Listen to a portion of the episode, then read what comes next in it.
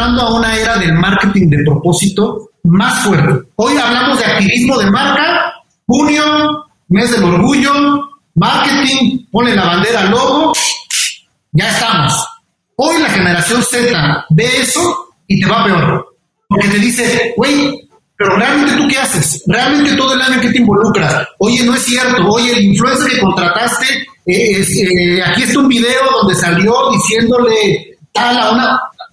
Cuidado. Y el marketing de propósito es el mayor argumento que hoy tienen las marcas para conectar con esta generación.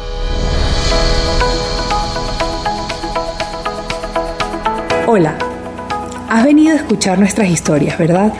Entonces, bienvenido a Cuentos Corporativos, el podcast donde Adolfo Álvarez y Adrián Palomares hacen de juglares y nos traen relatos acerca del mundo de las empresas y de sus protagonistas. Prepárate a escuchar interesantes historias acerca del management, startups, compañías exitosas y fracasos empresariales. Pon a tono tus oídos y disfruta de este nuevo capítulo de Cuentos Corporativos. Y como todo cuento, este también empieza con un había una vez. Que lo disfrutes. Hola a todos, soy Adrián Palomares y les doy la bienvenida a Cuentos Corporativos, el podcast que relata la historia de mujeres y hombres que construyen, emprenden, innovan, se equivocan, fracasan y en la mayoría de los casos vuelven a comenzar. Yo soy Adolfo Álvarez y vamos a escuchar las historias de vida de ejecutivos, emprendedores, coaches, líderes atletas, músicos, chefs, científicos y pare de contar.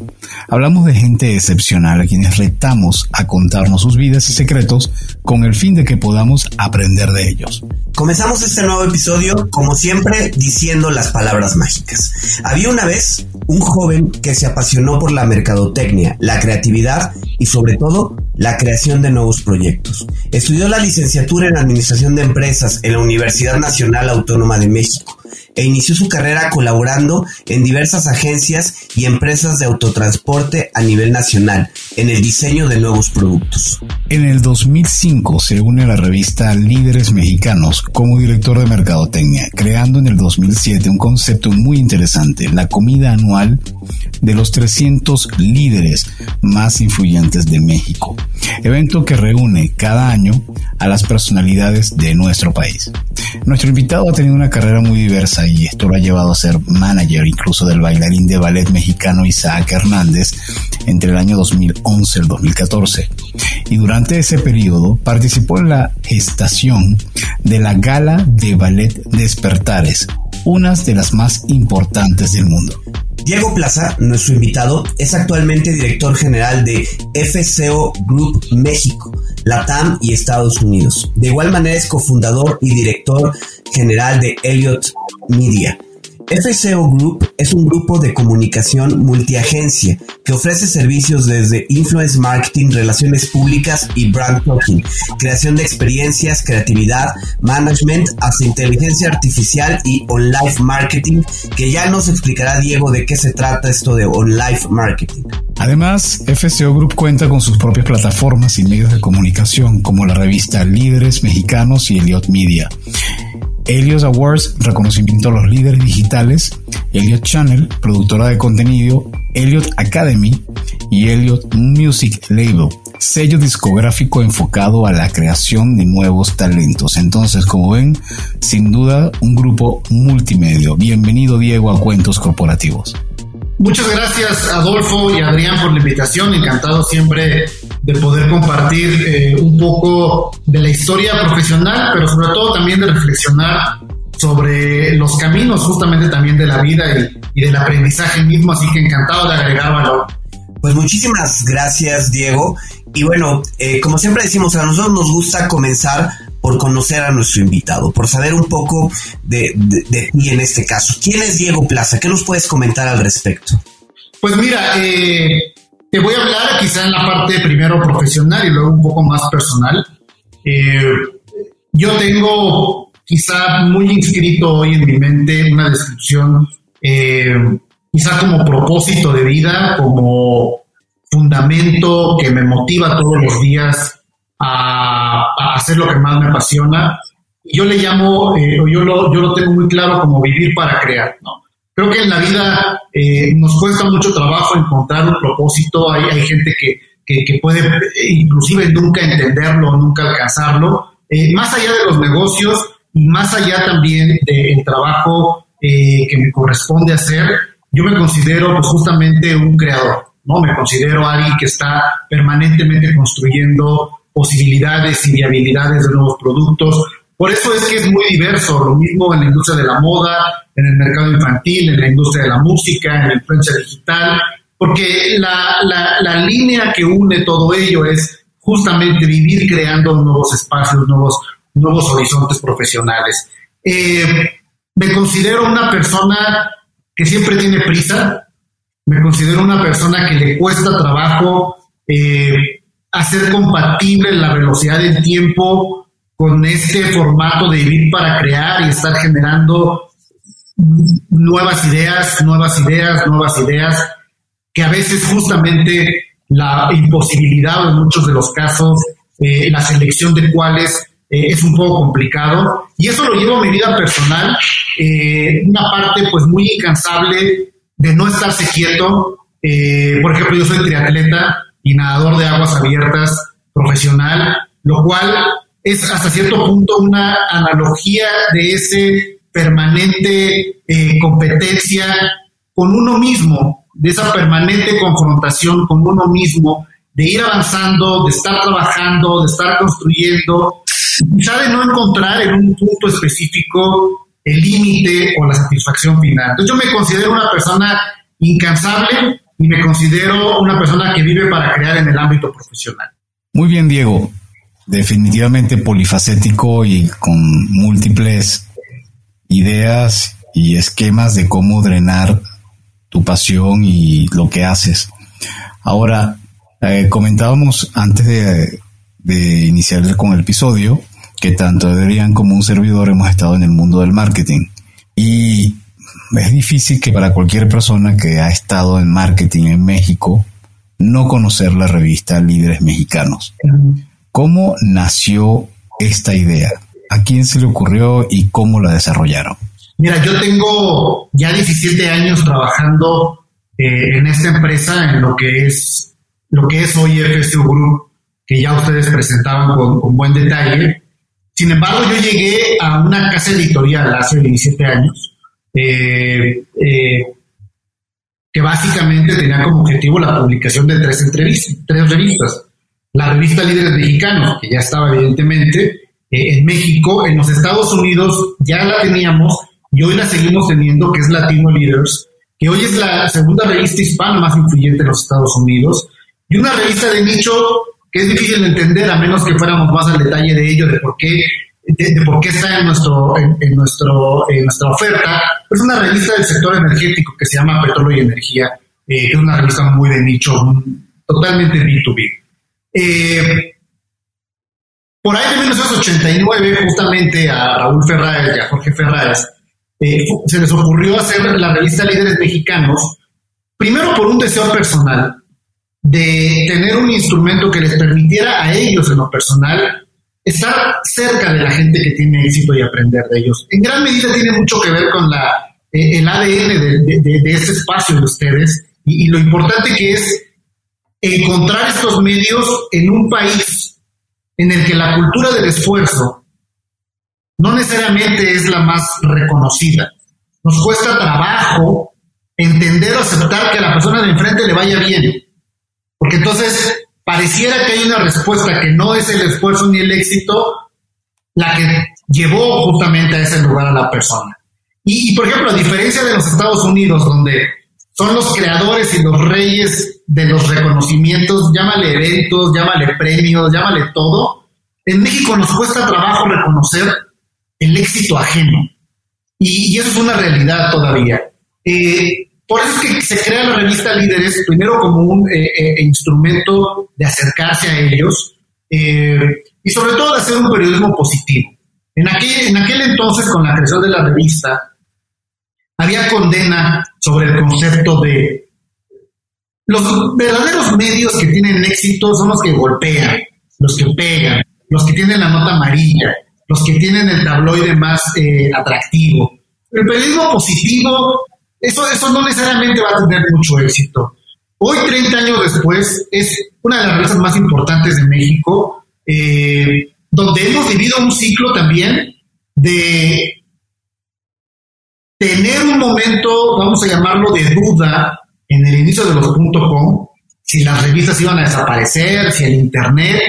A hoy yo te puedo decir, eh, y ahorita platicamos más a detalle de este contraste, la revalorización del objeto de culto que es una revista y un medio de comunicación que tiene eso, que tiene un espacio de intimidad, de conversación y que no debe tener mucho más allá porque entonces es otra cosa. Eh, así comenzó la revista Líderes, comenzó siendo una revista, eh, era, una, era una edición anual, fíjate, era un número anual. anual. Fue algo que, que, se hacía una vez al año, un gran almanaque, y que obviamente aglutinaba pues personalidades muy importantes desde gobierno, empresarial, cultura, después fue bimestral, después hacia el año 2000 tomó una circulación mensual, que es quizá lo que la hace ponerla en el radar del recuerdo eh, de mayor eh, tiraje, de mayor presencia. Hay muy pocos líderes que nos deben una cita, y, lo digo no con arrogancia, sino con mucho orgullo. Em, tenemos 30 eh, años entrevistando a México, realmente a través de sus líderes. es, realmente una fotografía del ámbito cultural, político, empresarial, artístico, intelectual, de opinión, de todos los ámbitos que saben o que han pasado por la revista Líderes Mexicanos. Y es verdaderamente un caso de éxito mundial, que un periodismo, 100% una revista de entrevistas, que no tiene que destruir a partir de la nota, sino a partir de construir, a partir de la inspiración, tenga tanto éxito. Hoy la revista Líderes es una revista eh, que, tiene un tiraje de 70 mil ejemplares mensuales, que para un medio impreso es bastante, es mucho, y que hoy tiene evidentemente una exposición digital, porque hoy la consigues en Amazon impresa, no digital, cualquier parte del mundo, evidentemente. Entonces, eh, ha, sido una, ha sido una evolución que nos llevó también a encontrarnos a un parteaguas justo el momento en el que yo llego a la compañía, de saber que teníamos que sacar del papel la marca y convertirla en un concepto. Y que justamente ahí es donde viene un gran camino de transformación en los medios, de cómo no quedarte con lo que te ha generado un éxito y una confortabilidad y saber que hay muchos otros caminos hacia donde puedes llevar justamente esta elasticidad de tu marca. Y creo que lo hemos hecho bien con líderes, lo hemos hecho bien con los conceptos alrededor de ella, con la edición de los 300 que ahorita en julio está por salir eh, y que es verdaderamente un caso de éxito que, ya tendré oportunidad de compartirles una revista de 600 páginas hoy, 2021, una revista que, que, que, a lo mejor físicamente es muy fácil de entenderlo, pero el trabajo que hay atrás, yo estoy convencido que es la revista con mayor, un número, un ejemplar, con mayor número de publicidad que hay en una edición en la historia de los medios en México y en muchos casos del mundo. Estamos llegando a un récord de un millón de dólares de publicidad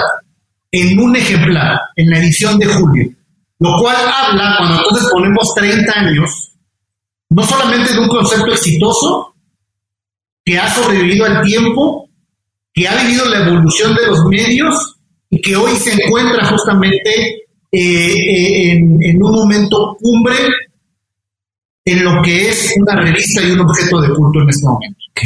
Oye, Diego, a ver, em, ustedes pasaron de tener un medio impreso a la parte justo de las experiencias, ¿no? Al nuevo marketing, las experiencias, y creo que la demostración más directa tiene que ver con la comida de los 300 líderes mexicanos. ¿Cómo fue esa primera, cómo fue el surgimiento, pero cómo fue esa primera edición? no tenían un poco de temor de que la gente no llegara, de, de pues, de que de pronto eh, no tuviera el arrastre que hoy tiene, hoy después de 14 años. ¿Cómo fue esa primera creación de la comida de los 300 líderes? Mira, fue algo que buscábamos, pero que no necesariamente diseñamos el camino para llegar a ello. Cuando yo te hablaba de estos primeros 15 años de las revistas, de una casa editorial donde ustedes conocen de marketing y de medios, pues el triángulo era muy sencillo. Generas contenido, vendes anuncios, distribuyes tu revista. San se acabó. Eh, teníamos una primera circunstancia que era un mercado de anunciantes que cada día necesitaba más que solamente un anuncio y que al final, al ser una revista nosotros, que llegábamos a un segmento poblacional, llamémosle tomador de decisión, esa compañía de autos de lujo decía, yo necesito más que un anuncio, necesito estar cerca de ellos y transitar hacia un marketing de experiencias. Eso por un lado. Por otro lado, se acercaban los 15 años de la revista Líderes Mexicanos. Mm. Jamás había hecho un producto que no fuera una revista. Lo lógico era hacer una fiesta de 15 años. Y fue muy emotivo porque desde 1994, es algo que pocos saben, la revista Líderes es el único medio biográfico de los presidentes de la República en este país. Al final de cada sexenio, el gobierno saliente nos encarga un número biográfico independientemente de quién haya sido. Ya es una tradición desde Carlos Salinas, Ernesto Cedillo, eh, Vicente Fox, etc. Eh, y en ese año, en ese 2000, 2005 eh, para 2006, coincide la, realización del número biográfico del presidente saliente entonces Vicente Fox. Y entonces decidimos, la verdad, sin tener mucha experiencia, hacer una fiesta de cumpleaños donde lo único que teníamos antes que el salón era el presidente de la República confirmado. ¿Por qué? Porque le habíamos dicho que en esa fiesta lo queríamos invitar pues, para hacer una develación de su número especial, ¿no? Era una circunstancia natural. Eh, y recuerdo que con toda la inexperiencia del mundo, nos tardamos un año en hacer esa fiesta. Eh, era lo único diferente de la revista que había que hacer y no teníamos ni idea de cómo hacerlo.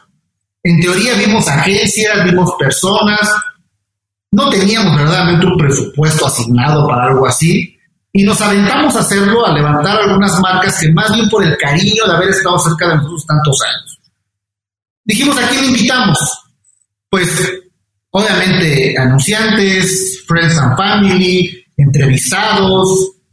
Y cuando vimos que llevábamos cinco años o cuatro años haciendo ya la lista de los 300, dijimos, pues a los miembros de la lista, ¿no? Vamos a ver, seguramente algunos de esos importantes irán, pero no había un concepto.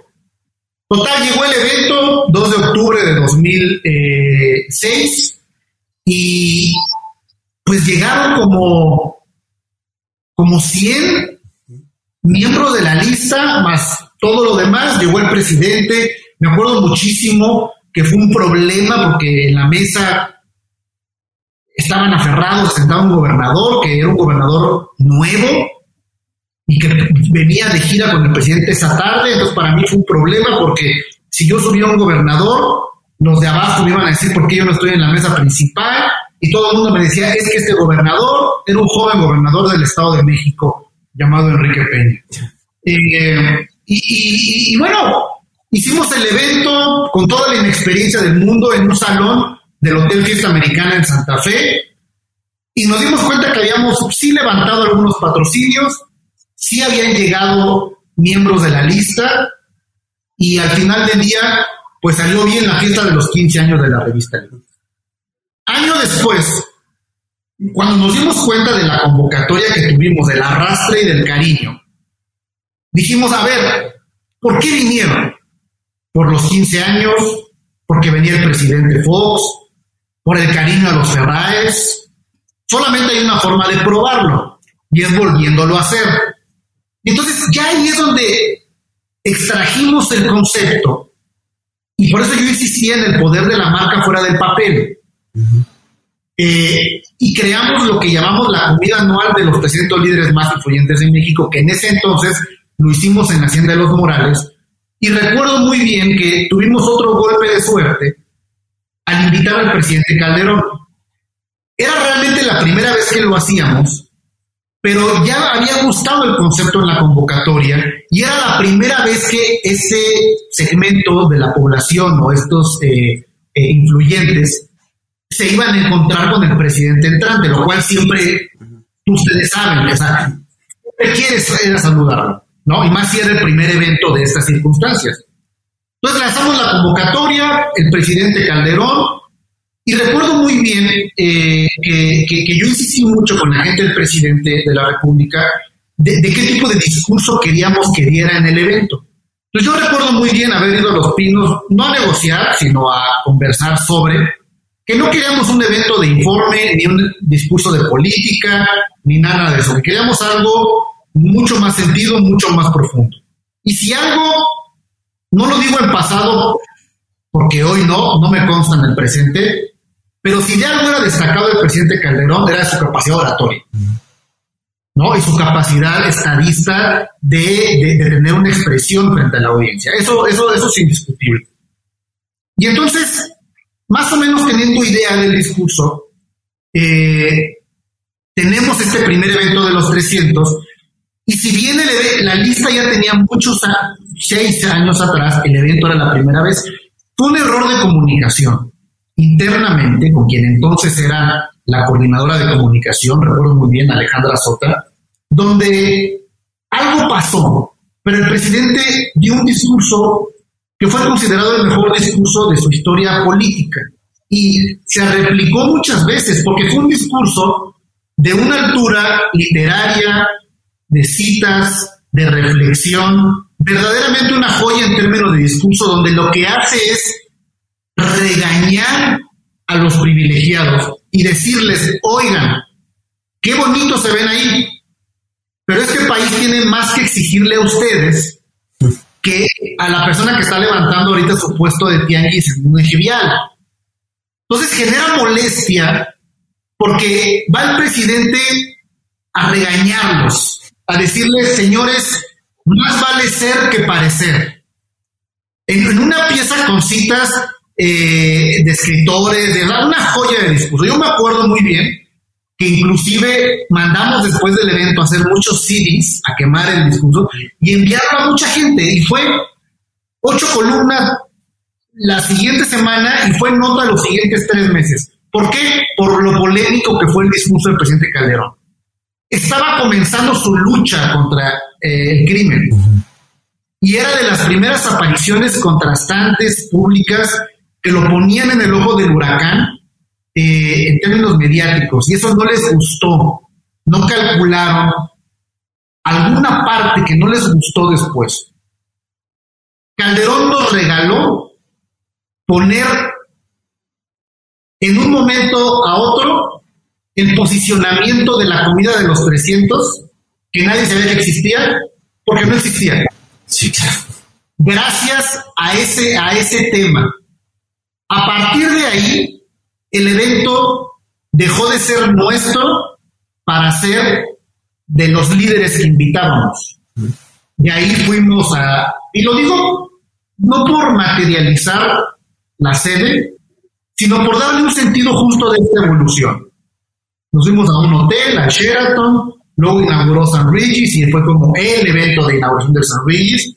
Pero cuando fuimos al Museo Nacional de la Antropología, central, que es un lugar que no, no rentas, que no tiene precio, que solamente eventos de relevancia nacional son aceptados por el comité. Cuando llegamos al patio central del auditorio del, Museo de Antropología, fue cuando nos dimos cuenta que ya era un evento de carácter social nacional, que tenía el poder de convocatoria más alto que no fuera el informe de gobierno.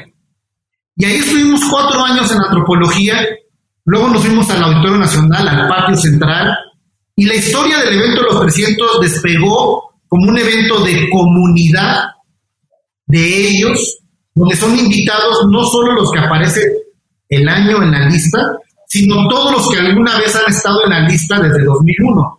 Entonces es como cuando ganas un Oscar. Ya no importa si fue hace 10 años, tú, tú, tú lo ganaste y tú eres parte de ese gremio. Eso nos hizo construir mucho marketing de experiencia a partir de crear mucho marketing con los valores de crear comunidad. La comunidad más poderosa de este país es la comunidad de los 300, que se reúne cada año, que, que, no puedes tampoco usar para muchas más cosas, simplemente para lo que puedes tener cuando los encuentras. Entonces, Sabíamos que lo queríamos, pero no habíamos diseñado la forma en la que llegamos a él. Y eso habla mucho también de algo que las oportunidades te llegan, no es suerte, es estar listo para cuando está frente a ti. Wow. Y luego de toda esta increíble historia, ¿cuál ha sido o, en qué ha, cómo ha evolucionado la, la comida, la, la, cena de los 300? Fíjate que algo que siempre eh, nos dimos cuenta, y mira, algo importante también en el mensaje a los escuchas es, todos conocemos estas historias como las de Kodak o Xerox, y es, es, el discurso de aquellas empresas que no supieron evolucionar y se quedaron con lo que ya era exitoso y no hicieron nada y después fracasaron. O aquellas otras historias en las que por querer evolucionar, casi como mandamiento, acabaron con los fundamentales del proyecto y lo echaron a perder. Es un gran debate. ¿Cómo te das cuenta? Pues evidentemente probando, probando también. Hemos, tuvimos varias comidas de los 300 donde sentíamos la amenaza de que ya no iban a regresar el próximo año. Porque cosas que habíamos hecho diferentes no habían gustado. Eh, evolucionó en formato, evolucionó en darnos cuenta que lo más valioso para ellos, al final de muchos presidentes, no era ir a ver al presidente, esta gente lo veía seguido en cualquier otro evento, eran, todos se conocen, pero pocas veces se pueden ver en el mismo lugar. Entonces, el valor del networking y ponerle la mayor cantidad de tiempo para la convivencia fue algo que fuimos modificando al grado que, y lo digo abiertamente, quien hablara o no, o sea, el contenido era lo de menos. Iba a hablar del presidente, si íbamos a traer a... Eso ya terminaba por ser secundario, porque lo más potente era el networking que propiciaba el evento. Eh, probamos de todo, tuvimos el gran reto siempre fue el tema de las marcas. Todas las marcas querían estar un metro adelante de la otra para tener la mayor experiencia y, y, eso no iba a pasar. ¿Cómo, cómo fuimos? Perdimos muchas marcas en el camino, que se sintieron traicionadas porque los 300 líderes no pasaron por su stand, no iban a pasar por el stand, no es gente que pase por el stand. ¿Cómo lograr entonces que la marca entienda que no son leads, que es un tema de awareness, es decir, eh, vamos, muchísimo que evolucionó hasta algo que sucedió el año pasado, justo cuando no pudimos hacer la comida de los 300. Y evolucionó para no cambiar. Y te voy a decir por qué. Oye, que hazla virtual. Oye, que todos por Zoom. Eh, oye, que vamos a mandarles a todos con el restaurante mejor que te imagines de México su comida a su domicilio para que todos coman en su casa y tengamos... No, la comida de los 300 tiene una cantidad de variables tan únicas que ni nosotros mismos podemos repetir la fórmula. No nos, si quisiéramos hacerla otra vez desde el origen no nos saldría. Entonces, no se puede hacer. O es como es o no es. Pero no podíamos dejar la conversación en el sentido de decir, a ver, al final es un grupo cerrado, es una élite que sale de la lista y que se reúne y que solamente ellos saben que sucede. Yo siempre tuve la inquietud de generar un producto que no, no cambiara los 300, pero que tuviera un siguiente paso hacia la sociedad en su conjunto. Si ustedes ponen en una lámina el número 300 y luego el 301, pero la flecha da hacia el 300, te dice que el ciudadano 301 podemos ser los 119 millones 970 mil mexicanos que queremos ser un 300. Y es un mensaje de inspiración y aspiración. Es decir, aquel que quiere convertirse en eso. Entonces dijimos, a ver, no vamos a hacer la comida de los 300, vamos a hacer un nuevo producto, otro, que se llama Espacio 301. Y que lo llamamos el mensaje de líderes más poderoso de la nación. El año pasado, los cuatro lunes de julio, de julio de octubre, se transmitió en YouTube un evento en el cual cerca de 200 miembros de la lista de los 300 generaron un contenido, paneles, entrevistas digital para que nosotros lo pusiéramos al aire para el ciudadano 301. Y es la primera vez que hicimos que ellos que se saben entre ellos hablaran hacia afuera del Auditorio Nacional o afuera del Museo de Antropología. No se van a mezclar, nunca se van a mezclar. Esa es la magia de la, de la comunidad cerrada de los 300. Pero nos dio la oportunidad de crear un nuevo concepto. ¿Qué viene este año? Regresa la comida de los 300 como es, física, pero en ese evento hay un capítulo donde by appointment los líderes agendados para grabar pasan a ser para grabar su mensaje para 301 que se transmite dos semanas después. Entonces tienes la comida de los 300, que es lo que es para ellos y es, y sacamos un ingrediente, un néctar, que nos permitió llevarlo a un broadcast con una potencia mediática enorme, convertido en el mensaje de líderes más grande de la nación. Oye, Diego, a ver, em, comentabas, la comida de los 300 lo que les ha generado es una forma de crear contenido. ¿Qué ha cambiado que ahora parece que el contenido es mucho más relevante que hace algunos años? ¿Por qué hoy nos enfocamos tanto en el contenido en temas de marketing? Yo diría dos cosas o tres. Y con eso podemos ampliar sobre los otros productos que tenemos. Caso muy concreto, Elliot, que es una historia eh, que habla de la evolución de FCO y de lo que estamos platicando. Ya nadie paga por información. la información es gratuita. No, o sea, la información está al acceso de, lo que tú quieres. Eso por un lado.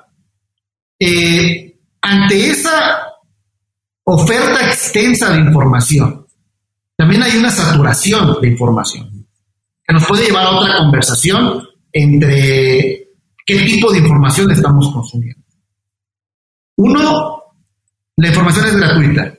Dos, hay un exceso de información. Tres, hay una pérdida, vamos a llamarlo, en la intimidad del contenido, y ahorita voy al punto. La retención de un joven de generación Z sobre información es de 0.6 segundos. Por eso las plataformas de contenido de información de video corto. Eh, entonces, hay una impersonalidad en el consumo de información donde el mundo mismo, y lo vemos en política, se mide por like o dislike. Tú puedes cambiar un gobierno por completo sin haber profundizado en por quién estás votando. Ahí está ahí está Nuevo León, ahí está Trump. Sí. Exacto, mostrándonos zapatos fosfo, fosfo. Exacto, pero siendo más grandes, ahí está Trump. Sí. Y ahí está Biden. O sea, vamos, ¿A qué voy con todo esto? La información es gratis, pero la gente hoy sí está dispuesta a pagar por una experiencia de contenido que lo segmente de la saturación y le dé solo lo que quiere y le interesa y le permita migrar de la impersonalidad y de lo vacío que puede ser a la intimidad con el contenido. ¿Por qué en los últimos tres años el marketing auditivo y lo que estamos haciendo el podcast no es nuevo. Hace 10 años llegó y no funcionó y se fue y regresó. Porque en esto que estamos haciendo nosotros hay una intimidad en la conversación de la que carece la cantidad de cosas con las que vamos bombardeados. Entonces, si esto tuviera un costo por membresía, la gente lo está pagando porque quiero esto que me interesa a mí. Entonces, ¿Por qué el contenido se volvió más relevante? Porque paradójicamente se volvió más escaso ante un exceso de información. Entonces, por eso también hablábamos de los medios tradicionales. Y cuando yo te hablaba de la revista, a nosotros nos decían, oye, pero la revista del futuro, y pasamos por todo, ¿eh? Por la del iPad, la de Simio, la de todo lo que había que hacer. Y nos dimos cuenta que la revista del futuro es una revista en la cual tú puedes escribir notas la hace interactiva en el papel, que en la portada tú la personalizas y es un objeto de tu propiedad. Es decir, la venta, la venta y el consumo de libros en Europa, obviamente, pero en Estados Unidos como sorpresa, ha, regresado a una, a una curva de crecimiento. Entonces, ¿qué nos dice esto? La gente quiere regresar a una experiencia de contenido porque se volvió escasa. Y lo vemos también en las comunidades de, de lógica cerrada. ¿Qué era Facebook? Ahí voy a tener a mis amigos, a la gente con la que quiero estar. Yo tengo 3.000 en Facebook, conozco a 100. Entonces, vuelves entonces al efecto contrario, que es, yo ya no quiero eso. Ya ahora quiero solamente con los que realmente puedo conectar. Entonces, la microinfluencia, la nanoinfluencia, el influence marketing de nicho, es como un regreso a los fundamentales y la respuesta concreta de por qué el contenido se ha vuelto más relevante, yo creo que porque se ha vuelto más escaso, aunque haya mucho. Yo creo que de ahí el éxito, como bien lo dice, de, de plataformas nuevas como Clubhouse, donde, donde ahora es audio, es muy íntimo porque normalmente quien escucha podcast o quien escucha Clubhouse lo hace con, con sus audífonos y entonces es algo donde la experiencia sensorial es mayor y, el contenido tú lo escoges. Y es por invitación. Sí. Y es por invitación. Entonces, las tres cosas que te digo de yo quiero estar en una comunidad cerrada, consumiendo el contenido que solamente me interesa y en una intimidad de contenido, en el ejemplo que acabas de poner de Clubhouse, están las tres líneas que refrendan justamente esta tesis que planteo. Oye, y, a ver, ¿cómo esa, esta tesis que nos planteas, cómo empata con lo que está haciendo Elliot Media? En 2015, y con esto cuando hablamos al principio de vivir para crear, eh, eso es algo que nos ha hecho muy distintos en FCO, que es, si bien tenemos nuestras agencias que ofrecen servicios hechos a la medida de nuestros clientes, nosotros nacimos obteniendo nuestros medios, la revista. Durante toda esta, todos estos años, siempre hemos tenido nuestras propias eh, plataformas. O sea, somos un grupo que invierte en crear sus propios proyectos. Eh, y así ha habido muchos que han tenido un gran éxito y otros que han muerto también. Tuvimos una plataforma de moda muy exitosa que le terminamos vendiendo al Fashion Week de Mercedes-Benz, porque no, veíamos un potencial ahí en la moda. Para en México no hay un mercado de la moda tan grande como lo pudieran otros países. Estuvimos en el tema cultural y hablaban ustedes de lo de Isaac Hernández. Llegamos a ser de lo mejor del mundo. Lamentable en México no hay un negocio, y no lo digo por falta de vocación, pero en México a muy pocos les importa la cultura, hablo gobierno, hablo empresas, marcas. Entonces, nos estábamos quedando en ese momento, en ese año, 2014, sin productos propios que tuvieran que mantener lo que yo siempre he dicho de las dos, rentabilidad y la otra es relevancia. En ese balance está todo. Tenemos medios que son altamente rentables, a lo mejor no son tan relevantes. Y tenemos medios que son de alta relevancia, que a lo mejor no son tan rentables. Está en el balance de que cubras las dos circunstancias para no hacer algo que sea una basura, pero que te deje mucho dinero, o algo que eh, no te deja nada de dinero, pero nadie ve. Entonces, por ejemplo, estos casos que te pongo de despertares y la moda eran relevantes. La gala de despertares es una de las tres galas de ballet más importantes del mundo. En México hicimos historia con tres sold outs de Auditorio Nacional por ir a ver ballet, algo que no había pasado en este país. Nos convertimos verdaderamente en un ejemplo mundial, pero no era rentable. ¿Hasta qué momento tomas la decisión de dejarlo ir como, persona de negocios? En ese entonces ya existían los influencers, que yo no les llamo así, los influencers de las redes sociales, que poco estaban, como el panel que tienen ustedes a sus espaldas, poco estaba ordenado a entender la fotografía de la influencia digital. Ya estaban, ya los consumíamos, ya estaban los de primera generación, que si Wherever Tomorrow, que si Sopitas, que si Yuya, pero ahí estaba.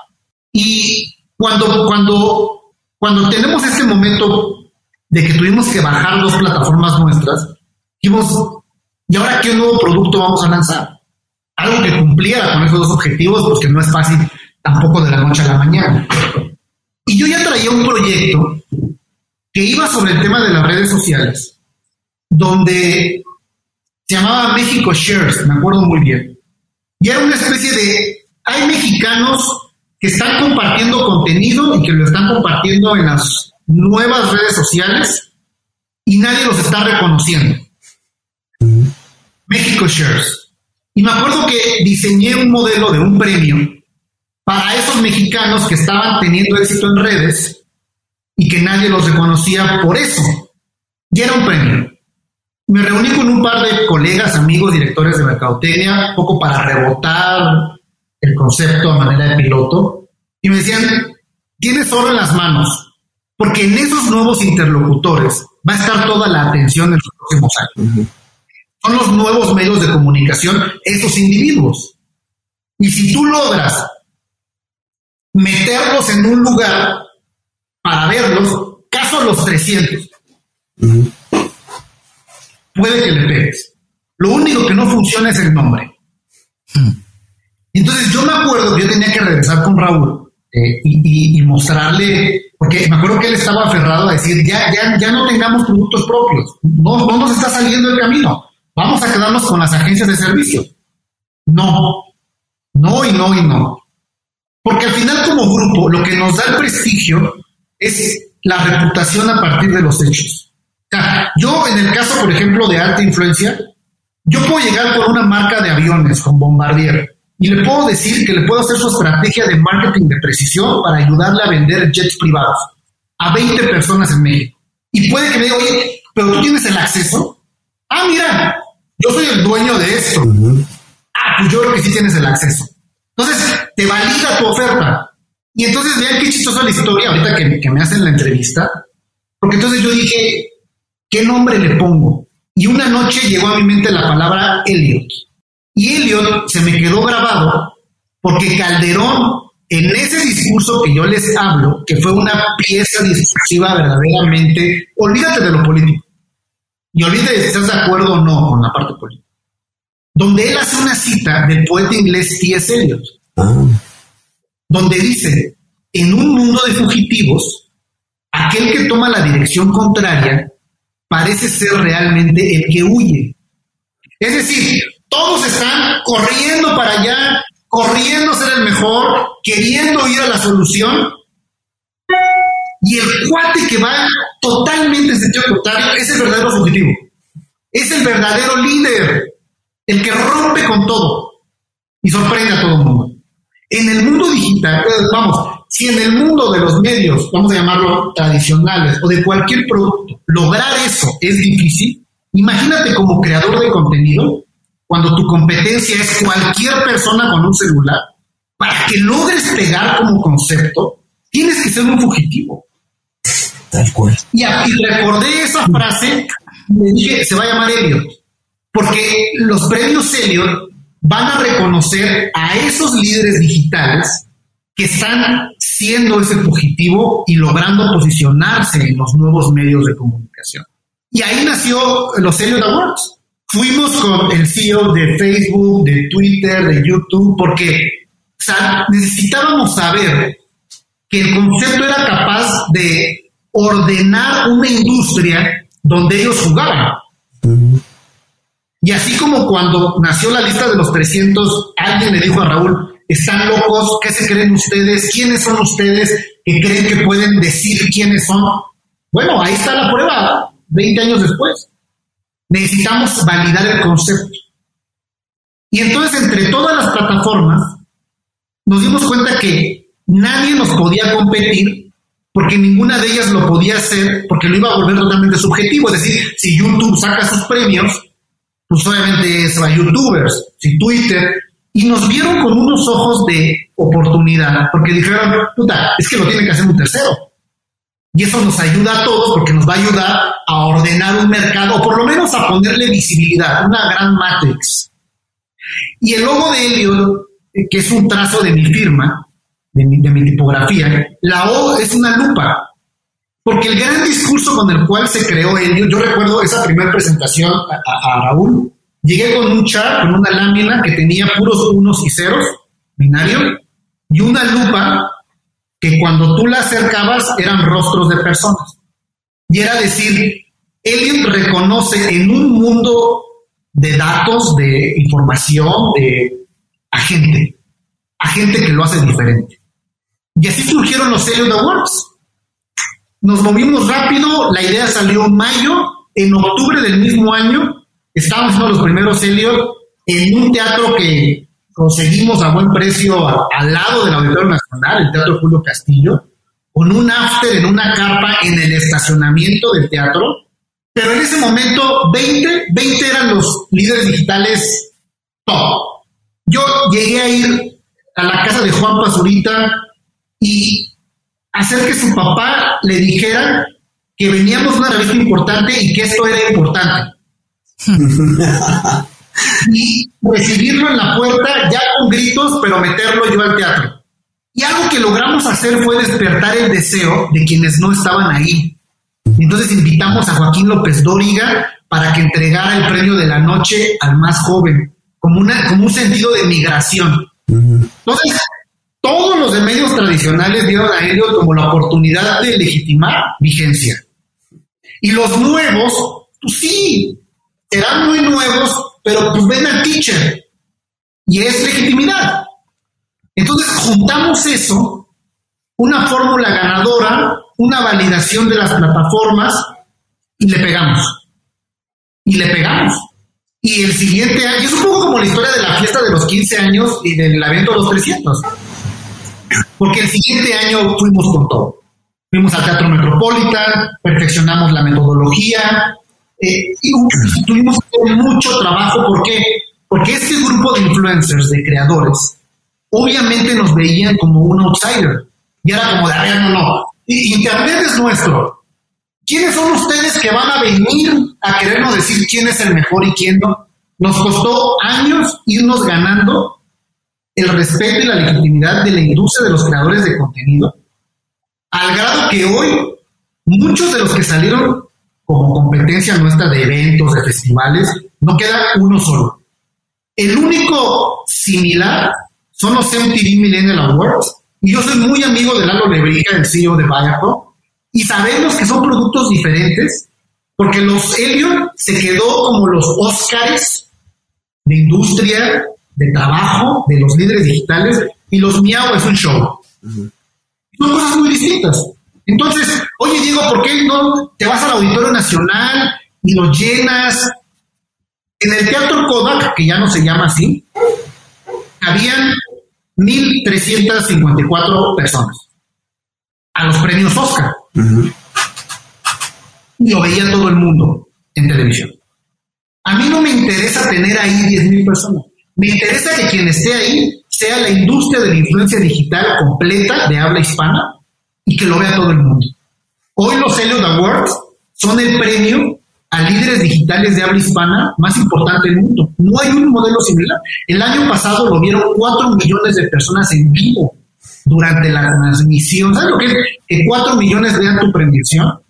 Y entonces cuando creamos Elliot, los premios, empezamos a crear todo un ecosistema alrededor de los premios que nos iban a mantener vigentes, porque dijimos, oye, de un año a otro no, creamos Elliot Channel como un canal de YouTube que es la columna vertebral del medio, como eh, eh, eh, el medio, la network.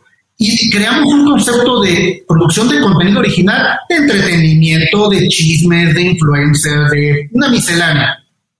Teníamos a todos los influencers amigos nuestros, hicimos un video de, de lanzamiento donde subieron todos y lanzamos Elliot Channel un 29 de febrero de 2017, mm. con el CEO de YouTube, con un espaldarazo, y lanzamos transmisiones de ellos challenge ese día. Ayer justamente que veíamos un recuento, hoy tenemos 145 millones de views al mes. Somos el canal de habla hispana en YouTube más grande del mundo. Tenemos 16 millones de usuarios únicos, la población de un país Es poderosísimo Chandler, es el medio de comunicación de la generación Z, punto. Entonces, cuando te cuento la historia de Vivir para Crear, es, hoy ves, los 300 es lo que para la revista Líderes y los Elliot Awards es lo que para Elliot Channel. Dos medios de comunicación tan distintos y tan potentes cada uno en lo suyo. Porque yo lo mismo, mañana hablamos de marketing, de B2B para la industria de la transformación del metal y mi cliente es Altos Hornos de México, porque el cuate va al evento de los 300 y mañana, si quieres, hablamos sobre el fenómeno de Juquiló y el hijo de Kimberly Loaiza y Juan de Dios Pantoja y el fenómeno que es y hacemos una campaña con galletas Oreo para vender con ellos. Es maravilloso porque es como hablar inglés y español. Sí. Oye, ¿y cómo ahora que, que estamos en una, en una situación bastante distinta a los momentos en que estos medios se crearon y que entonces Estamos en este tipo de interacción, conectándonos, que sí por Zoom, plataformas de streaming, esquemas online, donde te, te veo pero no te toco, no te percibo. ¿Hacia dónde sientes que FCO Group se va a mover en los próximos años ya con esta experiencia y con lo que nos está dejando el terreno luego de lo que sucedió el año pasado y lo que está ocurriendo este año, ¿no? Yo, yo siempre he denominado y ahorita cuando hablamos de, por qué el contenido se ha vuelto más relevante, y yo tengo una definición para contenido relevante que digo que es la intersección entre lo útil y lo importante. Vámonos a digital. Contenido útil. Tutoriales de todo. La vertical, una de las verticales de mayor consumo de contenido en YouTube es How to lo que quieras, arreglar el boiler, hacer pastelitos, maquillarte, lo que quieras, que es útil.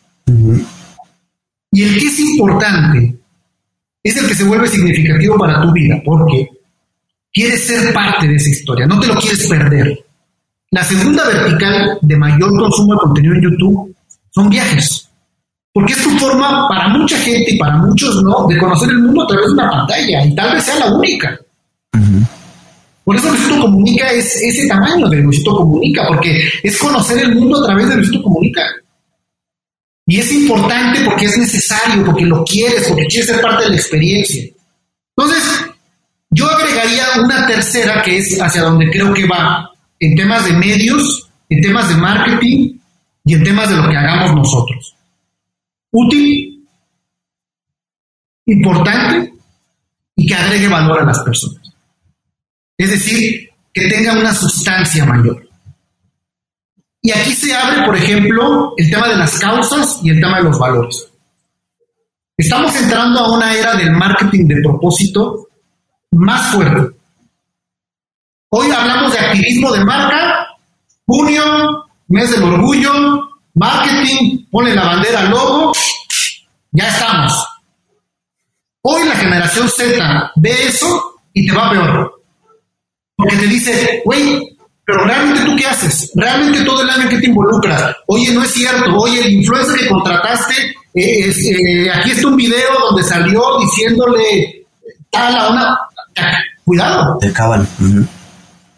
Y el marketing de propósito es el mayor argumento que hoy tienen las marcas para conectar con esta generación a partir de la congruencia de decir, yo consumo este bote de barro, porque yo sé que la mitad de mi dinero se va a una comunidad para apoyar a los artesanos, bla, bla, bla, bla, bla.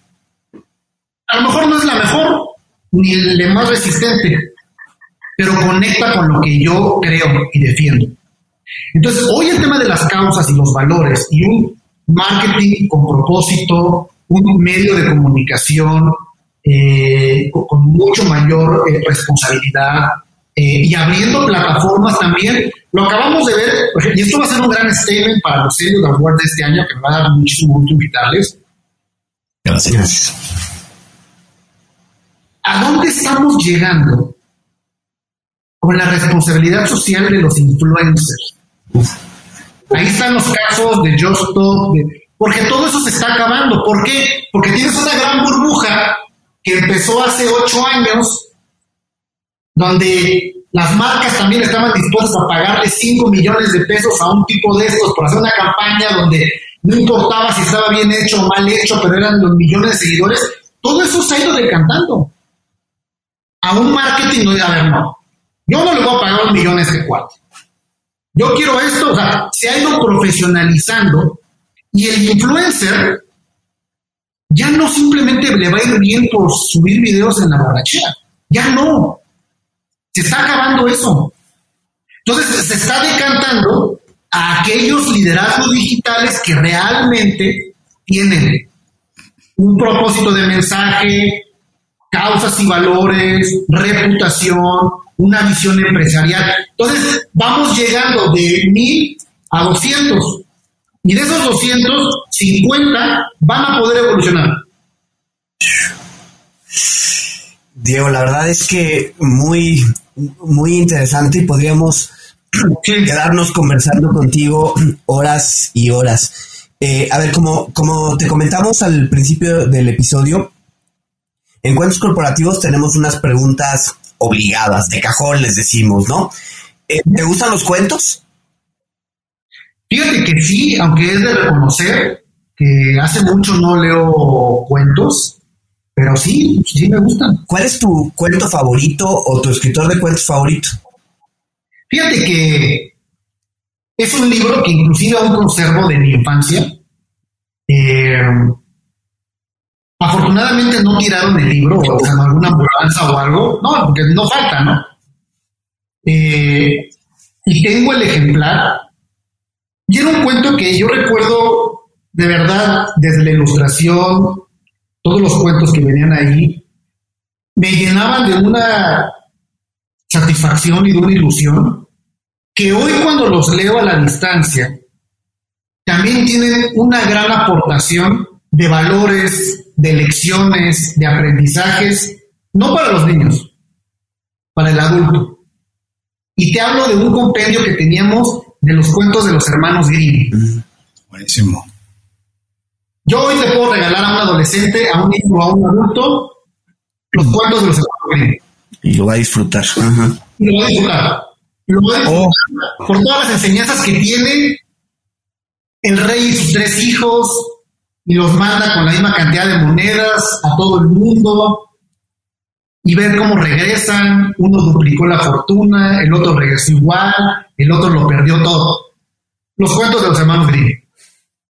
Y de, esa historia de, los, de tus cuentos, sientes que tú eres un gran narrador, sientes que eso te ha ayudado en tu narrativa, en tu storytelling, a consolidar y a poder relatar lo que pretendes lograr y lo que quieres vender, y digo vender en buen sentido, venderle a tu board, venderle a tu equipo, venderle a, a tus clientes? ¿Sientes que ha tenido alguna influencia? Definitivamente, eh, a veces la gente, y ahorita que hasta tú mismo se hace el paréntesis de la palabra vender, como que suena a, simplemente como vendedor, ¿no? Y pareciera que eso es como de, a ver, el ejecutivo, yo tengo un libro publicado, se lo voy a compartir también.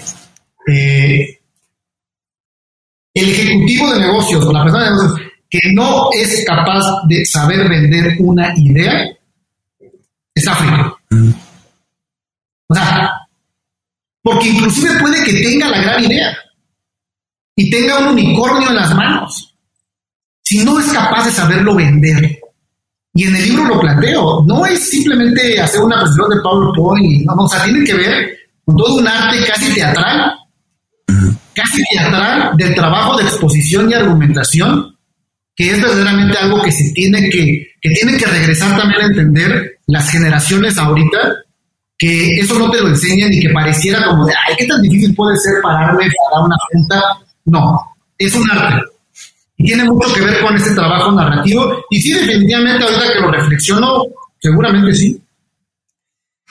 Escuchaba yo en una en un video de una plática TED que las nuevas generaciones están perdiendo el arte de conversar y es justo lo que tú comentas ahorita, ¿no? Algo muy, muy parecido.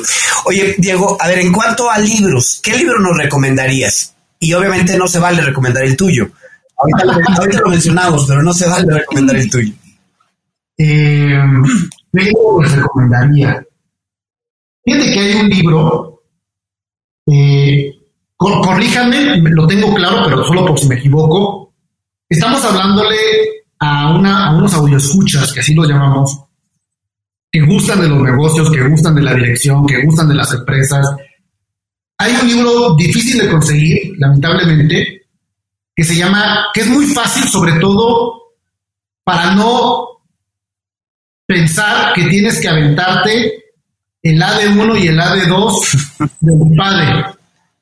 Se llama Brevario para la alta dirección de empresas de Helmut Munch, Helmut Munch, que fue el CEO de Nestlé durante muchos años. Helmut H-E-L-U-M-T, M-U-N-C-H, Munch.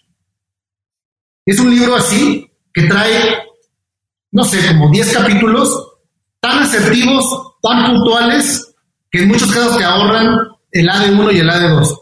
Brevario para la alta dirección de empresas con un alto sentido humano. Es un librazo pequeño, sencillo, fácil de digerir, que puede serle de mucha utilidad para quienes nos escuchan. ¿Y ahora cómo se llama tu libro? El mío se llama eh, POP, POP, así arriba, Manual para jóvenes ejecutivos eh, en ascenso. Tiene una connotación ya segmentada. Ok. Porque dice Manual para jóvenes ejecutivos en ascenso. Es un libro para el que ya sabe que quiere triunfar o ya lo está viendo en la organización. Ya le está yendo bien. No es para los estudiantes que quieren, también lo pueden leer, maravilloso. Yo doy muchas conferencias a universidades y obviamente es un libro de vida. Pero cuando digo en ascenso es porque ya, ya, ya, lo sabes, ya, ya lo tienes frente a ti. Ustedes que estás, montado en la tabla de surf, ves que viene la ola y ya la sientes. Para esa gente es el libro. Y, y, es un libro además que tiene 14 capítulos de un sentido práctico en los negocios, de aprendizajes, de anécdotas mías, de, cosas, pero además tiene nueve entrevistas que yo hice con nueve amigos, que yo en su momento, cuando empezaba a trabajar en la revista Líderes, yo pues, veía de lejos. Y con el paso de los años terminé de tener una relación y ahora los, y alguna vez me dieron un consejo en el trabajo.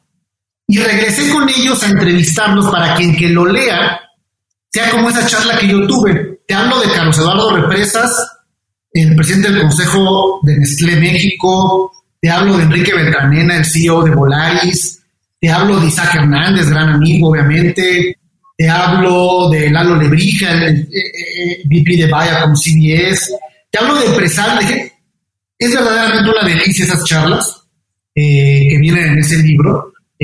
Horacio Genolet, que es el CEO de Ogilvy para Latinoamérica, entonces tiene una parte de entrevista y tiene una parte de, eh, eh, de teoría práctica, yo diría. Oye, bueno, y estamos en un mundo digital, así que no podemos dejar esta pregunta. ¿Qué aplicación móvil o qué gadget tecnológico recomiendas para tu vida? ¿Qué usas ya sea en lo laboral o en lo personal? Yo les voy a confesar algo con todo lo que hemos hablado y un poco nada más como ejemplo. Este, todos podrían imaginarse que, claro que tengo un iPad, el más nuevo que quieras, esos que tienen lápiz, no sé dónde está, diagrama en una hoja, diagrama en otra hoja, listas en una hoja. En mi mesa de juntas siempre tiene que haber hojas blancas y lápices porque yo soy una persona que, no usa tanto la tecnología, para eso.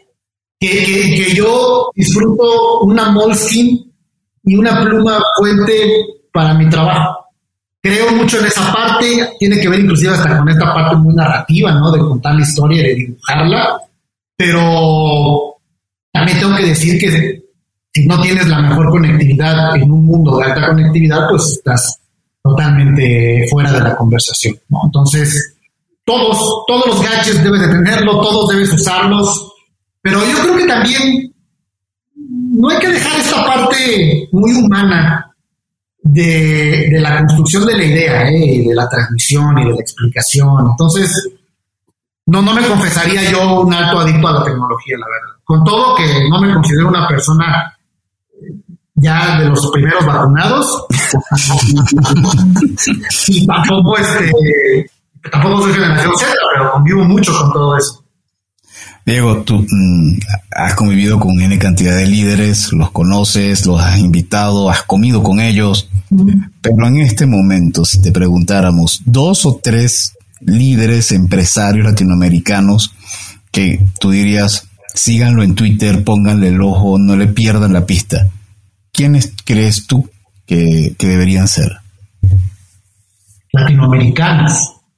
Así es. Fíjate que es una pregunta difícil porque, y, perdona un paréntesis, cuando tú ves las listas de Forbes en Estados Unidos, un gran porcentaje de las fortunas son primera generación ya. Es decir, de gente que hoy tiene menos de 40 años, que son multimillonarios primera generación. En México es muy difícil encontrar. Si no es que casi, te digo tres, Rodrigo Herrera, Genoma Lab, o sea, es muy difícil encontrar potencias empresariales que sean primera generación, sus fortunas, que no sean de familias o heredados o siguientes. De tal manera que me preguntes de liderazgos empresariales latinoamericanos, que yo ahorita te pueda decir así como alguien que hay que seguirle la ruta. Bueno, te la ponemos fácil, abierto al mundo.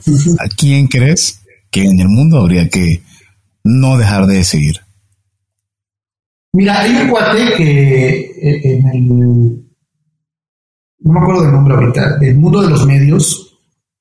Él lo contrataron para. Eh, ahorita te digo el nombre. Eh, es un visionario de los medios de comunicación. lo contrataron para una revista que se llamaba Wire, que es una de las revistas eh,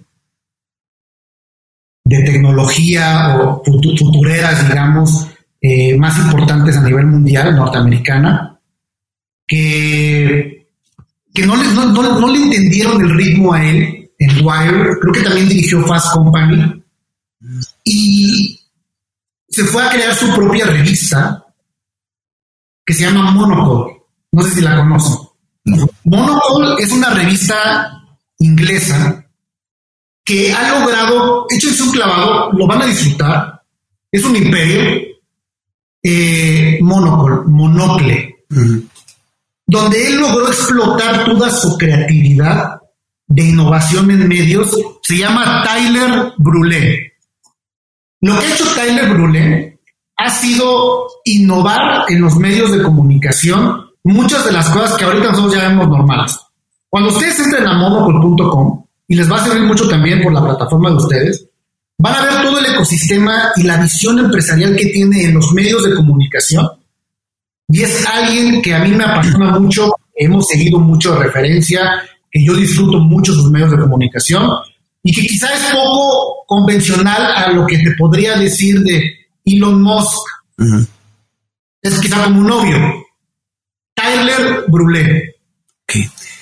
Pues, Vamos a seguirlo. Sí, eh, Diego, si alguien quiere contactarte, quiere seguir con esta conversación eh, o quiere contactar a líderes mexicanos, Iliad Media, ¿dónde puede llegar con ustedes? Mira, eh, del lado empresarial, en fcogroup.mx es la página de la compañía y ahí está pues toda la información de lo que hacemos y la información también de, contacto. Eh, si me quieren seguir a mí, principalmente en Twitter, que es donde pues hay una conversación mucho más abierta a lo que hacemos todos los días, eh, me pueden seguir en arroba Diego Plaza, Plaza con Z, Diego Plaza H.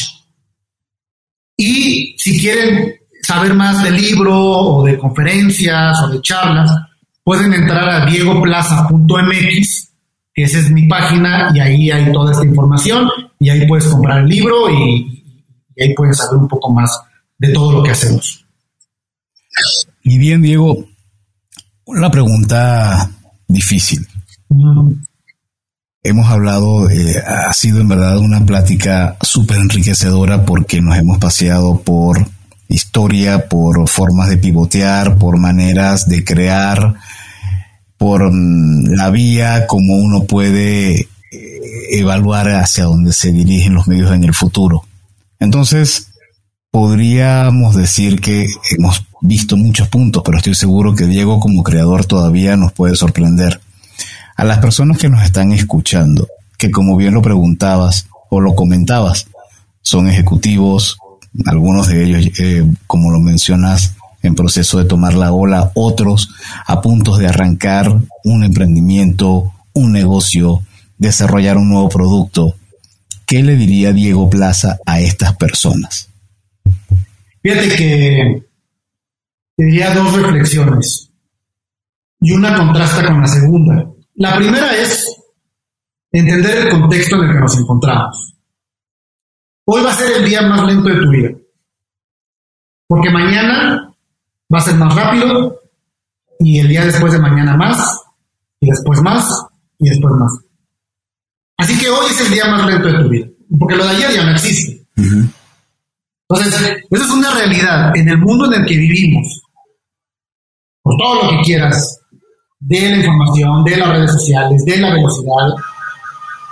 Es una velocidad que genera mucha incertidumbre, lo acabamos de ver con la pandemia. O sea, si algo no existe ya, son los planes anuales en una compañía.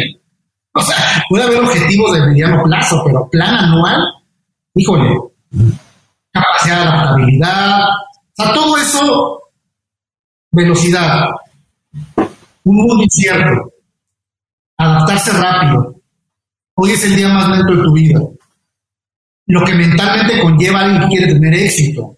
No basta con desear, no basta con quererlo, o sea, implica mucho muchos sacrificios y vas a, sufrir también. Todo eso no es mi reflexión, es situar que eso nos puede hacer cometer un error, que esa es mi reflexión. Obviamente, la ansiedad que te da querer llegar rápido, querer triunfar mañana, pues es brutal. es, es, es apabullante la presión del mundo sobre ti y la de ti sobre ti mismo. ¿Cuál es mi consejo?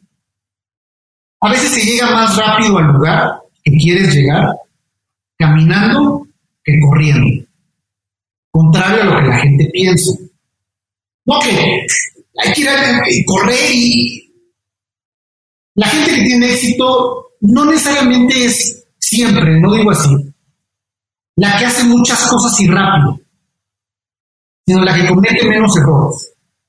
Y para eso hay que saber tomar decisiones que aunque pareciera que no vamos tan rápido, son las más acertadas, las más razonadas en un mundo en el que nos presiona a querer que pase ya. Entonces, ¿qué sucede con alguien que corre y ya mañana hay que sacar el producto, pero no lo hemos testeado, pero yo ya sé, es que ya lo vi? Vas a llegar tres pasos adelante, falló. Vas para atrás y está bien. Pero si caminas, te detienes, pocas veces volteamos a los lados en una carretera y ves y pones un punto de perspectiva y vas mejor así, vas a llegar antes que el otro. Entonces, hoy en un mundo tan incierto, no el que haga más cosas y más rápido es el que va a triunfar. Ese sería mi consejo para quienes nos escuchan, que no, que, que no caigan también en esa, en esa trampa en la que tiene que pasar mañana. No funciona así. No funciona como esto. Es que no funciona así. Como el teléfono. No funciona así. Y ustedes lo saben.